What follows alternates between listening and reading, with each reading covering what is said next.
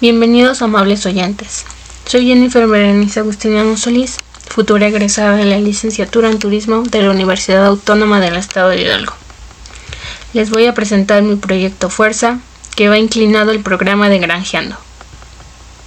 Fuerza es una fundación de emprendimiento social que busca impulsar, encauzar y fortalecer el talento y las capacidades de los jóvenes mexicanos todo para que desarrollen acciones que trasciendan en ellos mismos y en sus comunidades, haciendo mejor lo que ya se hace bien. Por otro lado, Granjeando es un programa que pone en marcha proyectos que pretenden mejorar el estilo de vida dentro del hogar, escuela o la comunidad. Es indispensable que nos preguntemos, ¿qué es un huerto? La Real Academia Española definió los huertos como áreas de corta extensión generalmente cercados en que se cultivan verduras, legumbres y árboles frutales. Este producto o acción beneficia a la sociedad ya que es una actividad armónica para la salud y la economía de muchos agricultores. Se dice que los huertos comenzaron a desarrollarse en la prehistoria, puesto que se realizaba el proceso de reutilización de las semillas. De igual manera, por los desechos orgánicos que se generaban diariamente para preparar abono. Tal abono orgánico que servía para el cultivo.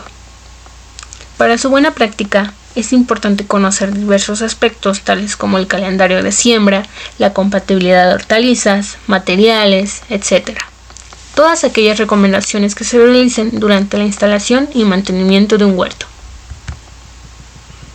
Este proyecto está realizado en el municipio de Tizayuca, con el propósito de brindar una mejoría a la sociedad tizayuquense, siendo sustentables y ecológicos.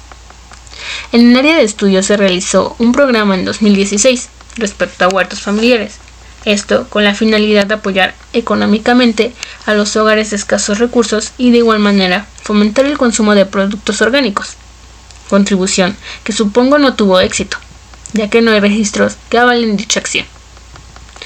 En las ciudades los huertos caseros son una tendencia relativamente reciente, debido a que se representa la posibilidad de cultivar nuestra propia comida al interior de nuestras casas. Y esto permite obtener una experiencia en cultivar, algo que los citadinos hemos perdido. Para que este proyecto fuera viable, se tomaron varios parámetros, tales como compartir lo esencial y de manera clara para que la actividad se desenvuelva armónicamente. Esto por medio de parafraseo y material didáctico. Así también, interviniendo amable y sutilmente con las personas para brindarles los conocimientos acerca de las prioridades que tiene realizar dichas actividades, guiándolos en el proceso de mantenimiento y claro, verificando que las personas se sientan bien, realizando el cuidado para que de igual forma éste se refleje en los frutos. Se tomaron en cuenta estrategias dirigidas a la enseñanza y aprendizaje de los participantes, donde la información obtenida en fuentes bibliográficas se analizó y se brindó de la forma más clara y digerible. Se proporcionaron datos de los tipos de huertos y beneficios para la salud. Se concedió una tabla impresa en donde se observaban las compatibilidades de diversas hortalizas se explicó puntualmente la forma adecuada de sembrar una semilla en cuanto a profundidad, cantidad, espacio. Se por medio de un calendario de actividades acerca de los procesos de riego, sombra y luz que tendrían que desarrollarse para que los huertos crecieran de la manera más viable. El proyecto tomó en cuenta factores de riesgo referente a situaciones climáticas, las cuales podían haber sido factores negativos para el desarrollo de las hortalizas, esto refiriéndose a bajas y altas temperaturas. La falta de compromiso al cuidar el huerto, el tiempo establecido, puesto que el calendario pudiese cambiarse en su totalidad. Sin embargo, desde la primera semana se vio una gran participación de las personas desde lo teórico hasta lo práctico. Primero, porque cuestionaban acerca de los tipos de huertos, tierra y semillas. Posteriormente, en la búsqueda de materiales que sirviesen para la construcción de la cama de cultivo y riego. Considero que las personas realmente disfrutaron y disfrutan de esta actividad, debido a que crearon un interés, si se puede decir, maternal puesto que siempre estaban moviendo el huerto a cualquier lado al que se dirigían.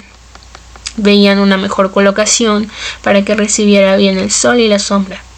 Se entusiasmaban por tener en sus manos los frutos de su trabajo. Aunque las situaciones climáticas retrasaron el proceso de extracción, no se vieron impacientes y decidieron continuar con la construcción de otro. Desde mi perspectiva, fue una actividad realmente agradable, ya que aprendí a ser responsable y amigable con otro ser. Remarqué la importancia por la cual este tipo de actividades mejoran la salud física y mental, y por supuesto, el bienestar de la sociedad. Oyentes, los invito a que se involucren en este tipo de actividades y mejoren su conocimiento, no solo teórico, sino práctico que genere un impacto en beneficio de la sociedad. Gracias por brindarnos un poco de su tiempo.